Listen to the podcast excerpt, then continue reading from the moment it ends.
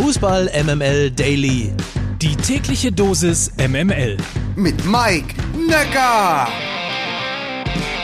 Ich begrüße euch zum MML Daily. Heute ist Freitag, der 15. Oktober und ab nächster Woche alles im wie immer thematisch subjektiv ausgewählten News-Podcast aus dem Hause MML. Alles noch schöner und toller, alles einfach feiner. Und deswegen lasse ich diese heutige Folge parallel im Podcast als auch eben hier im Daily laufen. Und ab sofort Fußball MML Daily mit mehr Rubriken, mehr Interviews und mehr Entertainment. Jeden Freitag zum Beispiel stellen wir interessanten Menschen Fragen an den Spieltag. Guten Morgen, Mickey Beisenherz. Ach, ich bin auch einer dieser interessanten Ja. Menschen. Das ist ja, Ja. toll. Ja. Wie schön. Guten Morgen, Ja. Lukas Vogelsang. Mensch, gut, guten Morgen. Ich hatte gerade zwei Kaffee. Was ein geiler Tag. Hier scheint die Sonne, ey. Boah. Das, das ist geil. Gut, dass sich dieses Unwetter verzogen hat. Leck mich am Arsch, ey. Fangen wir mit den Fragen mal an. Heute Abend Hoffenheim gegen Köln. Über Köln und Steffen Baumgart haben wir schon überschwänglich geredet. Sebastian Hoeneß war dein Tipp, Mickey, für die erste Trainerentlassung der Bundesliga. Ja. Wie beurteilst du das heute? Äh, habe ich falsch gelegen. Kann man aber ganz kurz mal sagen, weil wir über Sebastian Hoeneß und Steffen Baumgart reden. Äh, Hoffenheim und Köln, zwei Vereine, die froh sind, dass Gistol nicht mehr da ist. Wir gehen auf den Samstag. Ganz kurze Frage um äh, 13.30 Uhr. Heidenheim gegen FC St. Pauli. Glaubt ihr, dass der FC St. Pauli auch nach diesem Spiel weiter Tabellenführer ist? Ja, fick dich. So, und jetzt zur ernst gemeinten Frage. Gräuter führt gegen VfL Bochum. Gibt es in dieser Partie eine der beiden Mannschaften, äh, die am Ende der Saison nicht absteigt? Lukas?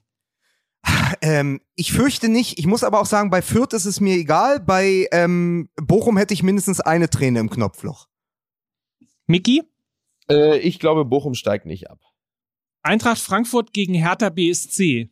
Wer kränkelt mehr? So, und da habe ich jetzt aber natürlich einen riesen Block, ne? Weil es ist ja die Rückkehr von Kevin Prinz Boateng. Schlag ihn lang, Bruder, nach Frankfurt. Und wenn es ums Kränkeln geht, ist Boateng natürlich ein Symptom der Hertha. Und man muss einfach sagen, bisher hat sich die Rückkehr oder die Rückholaktion in Berlin noch überhaupt nicht ausgezahlt. Er ist, äh, hat, glaube ich, irgendwie nur 297 Minuten gespielt, ist mit 32,01 kmh der langsamste Spieler der Hertha. Nur ein einziger Spieler zieht weniger Sprints bei Hertha BSC als Kevin Prinz Boateng. Und das ist der Torwart, Alexander Schwolo. Ich wollte es gerade, ich wollte es gerade als Gag machen, aber natürlich stimmt's dann auch noch.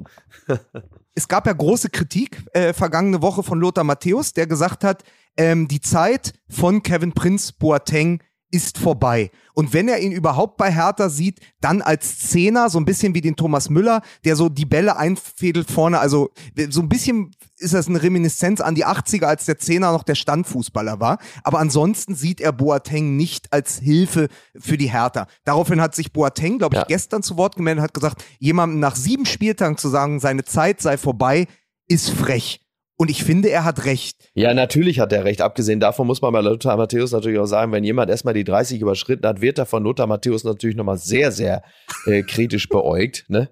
Ja, ist natürlich Quatsch. So, also viel zu früh kann man auch gar nicht sagen, aber ja, klar, also man, man macht da natürlich schon mal so einen kleinen Kassensturz und, und äh, anhand der Zahlen, die du gerade genannt hast, würde man schnell dazu neigen zu sagen, ähm, das hat sich nicht gelohnt, aber ja, mein Gott, also lass uns doch erstmal, lass doch erstmal abwarten. Und die Hertha äh, ist natürlich generell jetzt in einem wahnsinnig schwierigen äh, Fahrwasser. Also jetzt auch nochmal der CEO, Carsten Schmidt, ähm, ist jetzt gerade eben äh, raus. Er ist aus persönlichen Gründen ähm, von seinem Amt zurückgetreten. An dieser Stelle äh, gute Besserung.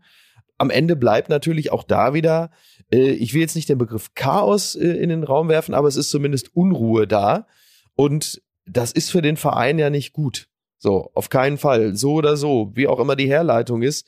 Und ich glaube, dass die Hertha alleine deshalb schon wegen des ganzen Drumrums da in der schlechteren Position ist im Vergleich zu Frankfurt, wo ich da so ein bisschen das Gefühl habe, so langsam kommen sie in etwas ruhigeres Fahrwasser. Ja, vor allen Dingen, weil du ja, du hast ja dieses Erfolgserlebnis, du schlägst den FC Bayern in München. Ähm, um es mit Markus Lanz zu sagen, das macht ja etwas mit dir.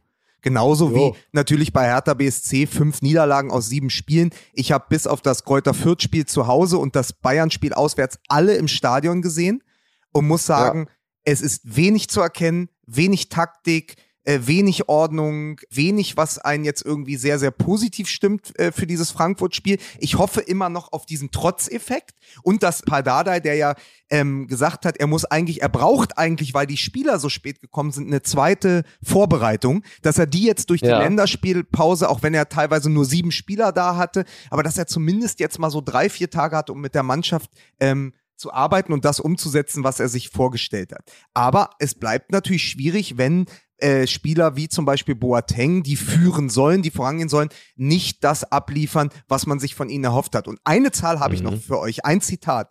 Äh, auch nach dem Freiburg-Spiel, was ja durch zwei Standardgegentreffer entschieden wurde, zugunsten des SC Freiburg bei uns in Berlin. Danach hat Paldada gesagt, der Spielaufbau ist die ersten 20 Minuten sehr, sehr gut bei uns. Aber dann geht Kevin Prince Boateng die Luft aus und dann haben wir keinen Spielaufbau mehr. Mehr. Das heißt, Kevin Prince Boateng kann 20 Minuten internationales Topniveau abrufen, dann macht der Körper zu, dann geht ihm die Puste aus und dann fällt das Kartenhaus Hertha BSC ineinander zusammen. Und nur 20 Minuten guter Spielaufbau wird in Frankfurt zu wenig sein. Und trotzdem, um nochmal die Lothar Matthäus-Geschichte mit aufzunehmen, äh, auch Timo Werner ist ja quasi schon, sein Wechsel zu Chelsea ist ja quasi schon als gescheitert bezeichnet worden. Ähm, wir wissen, dass der Fußball halt manchmal ein bisschen längere Strecken braucht und möglicherweise, wenn er dann in der Lage ist, irgendwann mal statt 20 Minuten vielleicht auch 22 Minuten zu gehen, ändert sich möglicherweise dann auch was in der Du Tektonik bist, ein Furcht, bei du, bist Hertha ein Furcht, BSC. du bist ein furchtbarer Mensch. So, dass ich, ähm, weiß. Niki, hast du das gehört? Ich bekomme vom Millantor Häme jetzt. Hertha BSC wird Mhm. verhöhnt vom, vom FC St. Pauli. So, das man geht, sich mal vorstellen, das ne? geht nicht. Ja. Grotesk. Ah, das ist grotesk. Ja, So, eine, eine Frage habe ich natürlich noch, nämlich Bayer Leverkusen gegen FC Bayern München. Meine Frage an euch, warum nicht mal Leverkusen, Miki? Äh, spielen Sie zu Hause oder spielen Sie in Mhm. München? Sie spielen zu Hause, also in der Bayer Arena, im Ah ja, Ulrich-Haberland-Stadion. Im Ulrich-Haberland-Stadion, unweit des Bayerwerkes, das ihnen so viel Kraft und Freude gegeben hat, die Stadt Leverkusen. Ähm, nee, also Leverkusen hat ja zu Hause gegen die Bayern äh, in seiner Geschichte häufiger mal sehr gut ausgesehen. Von daher, äh, was die aktuelle Formkurve angeht, halte ich das äh, durchaus für möglich, dass es am Ende plötzlich ein überraschendes 3-1 für Leverkusen gibt. Aber es ist natürlich Florian Wirtz spielt da und Patrick Schick. Ich sag's nochmal, wenn Lewandowski die Bundesliga verlassen sollte, egal ob mit Karriereende oder doch noch äh, Fernziel äh, Manchester City, also in die Emirate wechselt, äh, Patrick Schick ist der neue Mittelstürmer der Bundesliga und Florian Wirtz und Patrick Schick zusammen mit Musa Diaby werden für die Bayern in ihrer derzeitigen Form gefährlich werden. Ja, klar. Aber ich sage aber auch, deswegen ist es ein Coinflip, 50-50, dieser Schuss vor dem Bub, ja, um mal die letzten Folgentitel nochmal aufzunehmen, äh, der kam für Bayer zum schlechtmöglichsten Zeitpunkt. Also, dass die Bayern zu Hause gegen Frankfurt äh, verloren haben, wird dazu führen, dass sie mit einer unglaublichen bajuwarischen Ernsthaftigkeit nach Leverkusen fahren. Und ich glaube deshalb, dass die Bayern das gewinnen werden. Wir stellen dann trotzdem mal die Frage, was denn, wenn sie nicht gewinnen werden? Also was ist, wenn tatsächlich der FC Bayern verliert gegen Leverkusen, die Tabellenführung ja dann auch verliert?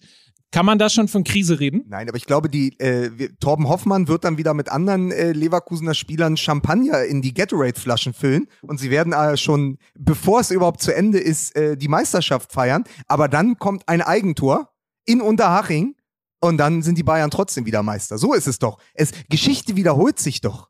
Ja, eben. Fußball kann so einfach sein. Ja, aber, aber ich glaube, also die Bayern werden, äh, das habe ich ja aus dem Doppelpass gelernt, als ich gegenüber von Mario Basler saß und neben Stefan Effenberg, äh, die Bayern verlieren ja nie zweimal hintereinander. So, das passiert ja nicht. Und wenn, dann ist es eine äh, ausgemachte und auch hausgemachte Krise. Und auf die bin ich gespannt, auch für die Spannung der Liga. Weil dann wäre ja zumindest Leverkusen für, für eine Woche, glaube ich, Tabellenführer. Bei der Gelegenheit fällt mir ein, Nico Kovac wird morgen 50. Ne? Dann hat er ja fast am gleichen Tag Geburtstag wie wir. Miki und Lukas, vielen Dank dafür. Sehr gern. Und äh, alle anderen, äh, wir hören uns Montag wieder. Mike Nöcker für Fußball MML.